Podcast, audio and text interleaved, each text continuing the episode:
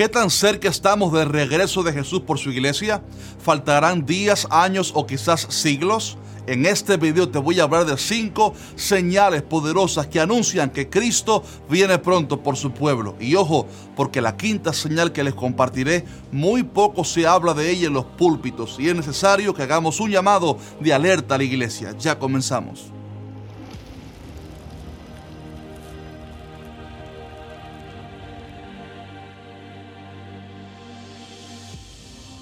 Antes de comenzar quiero animar a toda aquella persona que aún no se ha suscrito a nuestro canal que lo haga ahora mismo por favor porque aquí en que dice la Biblia tocamos muchísimos temas sobre los eventos del fin para que la iglesia esté preparada y es muy importante que usted se suscriba y active la campana de notificaciones para que no se pierda de ninguno de nuestros videos.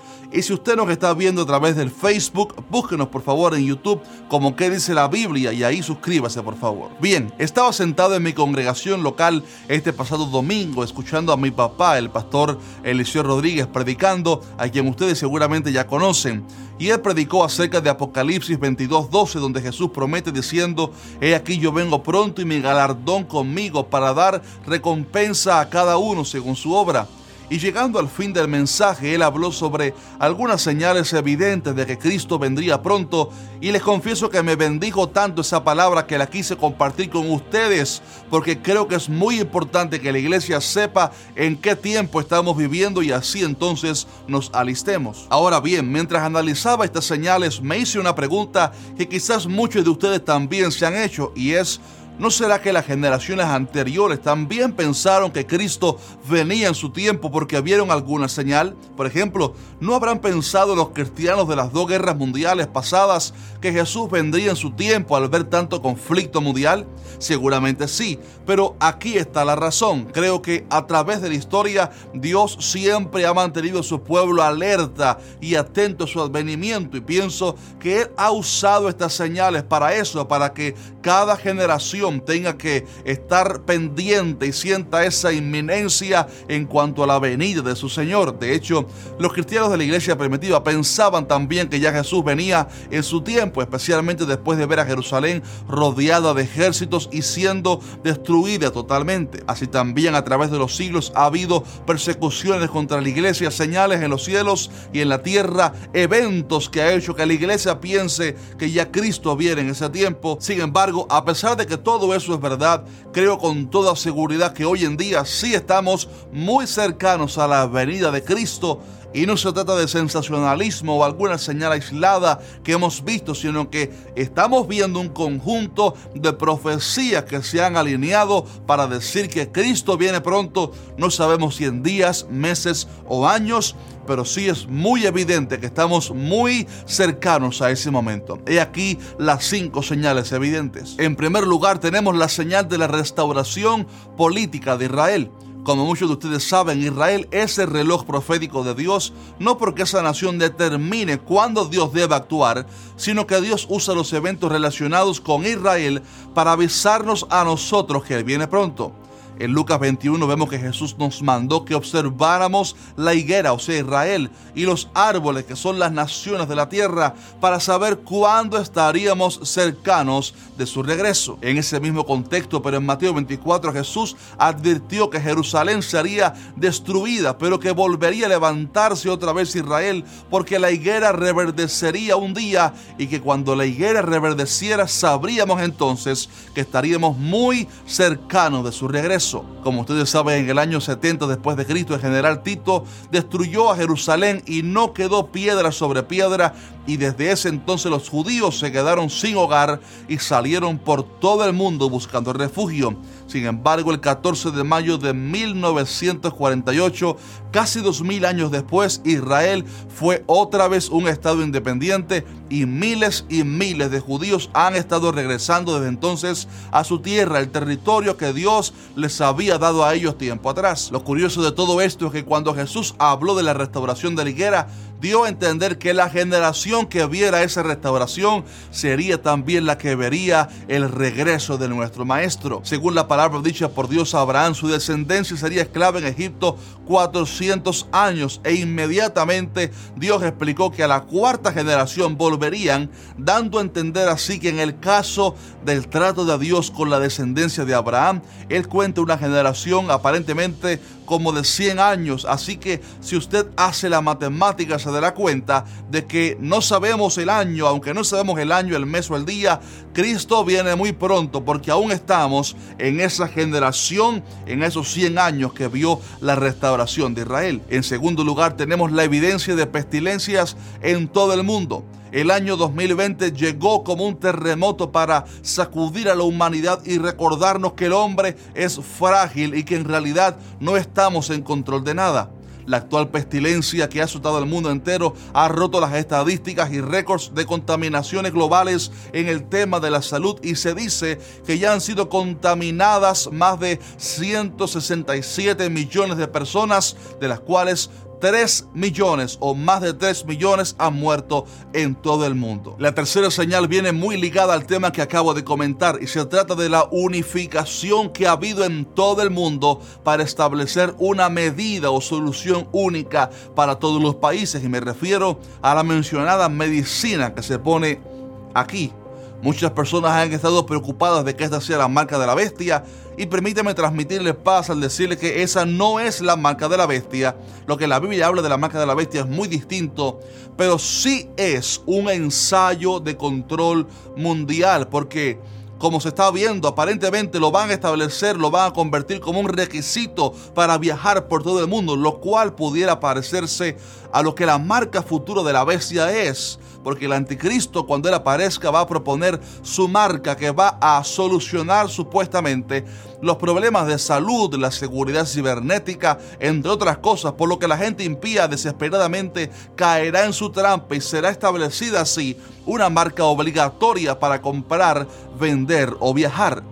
Y ya vemos con qué facilidad en este tiempo, por un problema de salud mundial, los países se están unificando para tomar una misma decisión. Algo así será lo que sucederá en el tiempo del anticristo. Él establecerá una marca y los países se van a unir para establecer esa marca como un requisito para comprar o vender. En cuarto lugar tenemos la señal de que el Evangelio se ha predicado en todos los países. En Mateo 24, 14 Jesús dijo, y será predicado este Evangelio del reino en todo el mundo para testimonio a todas las naciones y entonces vendrá el fin.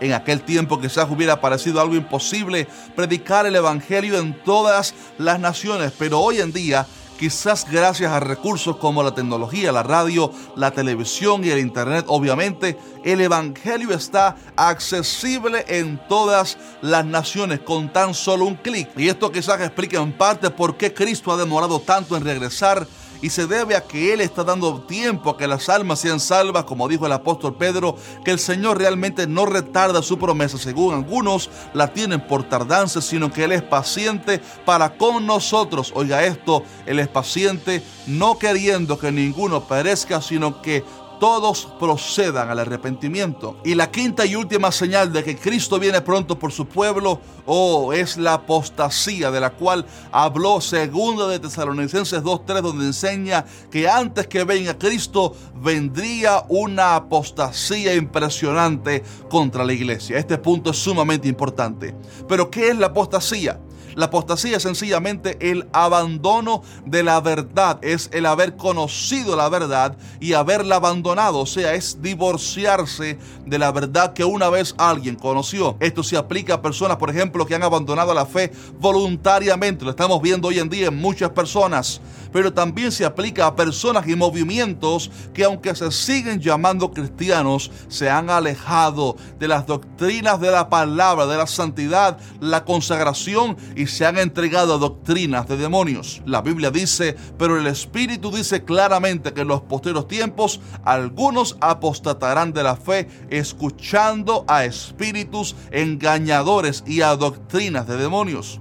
Por ejemplo, para que ustedes entiendan bien, hoy conocemos de ciertas religiones que tuvieron sus raíces en la verdad, pero que con el tiempo abandonaron esa verdad y se entregaron a doctrinas de demonios, por ejemplo, dando culto a imágenes y canonizando muertos. Pero lo más triste del caso es que también dentro de comunidades de creyentes hemos visto mucha apostasía porque grupos y personas han comenzado a permitir que el pecado entre en sus vidas y en sus comunidades y así ya no les importa la santidad ni la verdad de la palabra de Dios. Algunos han convertido sus santuarios en clubs sociales donde no se puede hablar de santificación ni en contra del pecado porque la gente, para que la gente no se lastime sus sentimientos. Algunos han permitido también que se toque música secular dentro de la iglesia, invitando también a músicos mundanos a ministrar al pueblo de Dios, músicos que aún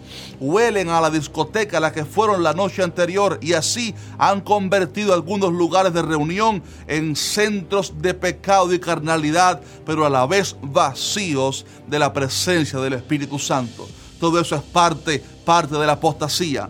Y parte de la crisis también que estamos viendo en estos días se debe a que hemos permitido que personas no capacitadas en la palabra, motivadores, artistas, cantantes, enseñen doctrina y dogmas a nuestros jóvenes cuando muchos de esos artistas están en pañales en cuanto al conocimiento de la palabra y la doctrina de Cristo. Incluso hoy en día hasta vemos predicadores motivacionales que se han metido dentro de la iglesia, youtubers que dicen malas palabras en sus videos deliberadamente y sin arrepentimiento, publicando videos con muchachas semidesnudas y viviendo así una vida desenfrenada. Todo eso se ha metido a veces dentro de las iglesias, de las redes sociales cristianas y se hacen llamar cristianos y hasta exigen que no se les critique su pecado. Pero ¿saben qué es lo que más me duele? Me entristece mucho ver líderes cristianos, buenos hombres de Dios, pastores y ministros a veces que han impactado el mundo, pero que han caído bajo la influencia de esta gente y los siguen en las redes sociales y comparten sus tweets y les aplauden su aparente éxito cuando la vida de esa persona demuestra que no ha nacido de nuevo,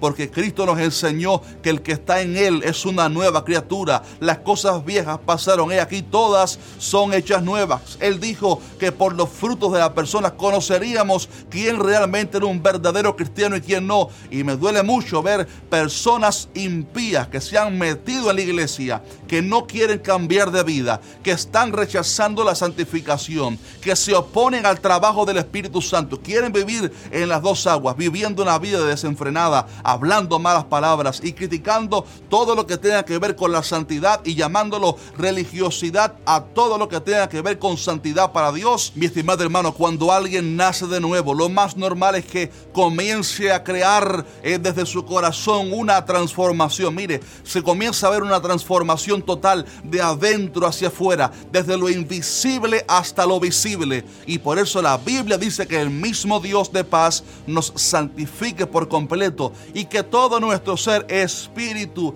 alma y cuerpo sea guardado irreprensible para la venida de nuestro Señor Jesucristo. Por esto no te dejes engañar, joven cristiano. El que dice que se convirtió a Cristo tiene que dejar la vida vieja, tiene que dejar la borrachera, las malas palabras, los videos promiscuos, las, los hábitos de antes, todo lo que desagrade a Dios, porque la Biblia dice que los fornicarios, ni los borrachos, ni los, ni los maldicientes heredarán el reino de Dios. Y también, segundo de Timoteo 2.19 dice que el fundamento de Dios está firme, teniendo este sello, conoce el Señor a los que son suyos y apártese de iniquidad todo aquel que invoca el nombre de Cristo. Te pregunto, ¿eres cristiano? ¿Has invocado el nombre de Jesús para salvación? Entonces si la respuesta es sí, hay un llamado de Dios para ti, que nos apartemos de toda iniquidad y que nos consagremos para Él. Es momento de despertar, iglesia. No permita usted que el pecado o la apostasía entre en su hogar, en su familia, congregación. Conserve los valores y principios de la palabra de Dios y no permita que gente impía cambie la verdad que hemos recibido. Renuncie usted a la apostasía, renuncie al pecado, compre la verdad y no la venda. Cristo viene muy pronto. Las señales nos avisan que así es. Por esto te animo a que te levantes, levantes tu cabeza y nos preparemos porque nuestra redención está cerca. Oro por ti y por mí para que el Señor nos encuentre listos con nuestras ropas espirituales limpias, emblanquecidas, sin arruga, para que oigamos la trompeta cuando suene y volvemos entonces con Cristo en las nubes para estar para siempre con Él. Si este video te bendijo, déjanos un fuerte like y compártelo por favor con tus hermanos y amigos en las redes sociales, en los chats de tu iglesia de WhatsApp, por favor, comparte este mensaje. La iglesia de Cristo necesita saber que Él viene pronto por su pueblo y que Él viene por una iglesia preparada, una iglesia que se ha santificado para Él y que ha renunciado al pecado y que ha renunciado a la hipocresía, a la apostasía y que ha decidido servir a Dios en fidelidad para esperarlo a Él. Que Dios te bendiga. Nos vemos en el siguiente video. Dios mediante.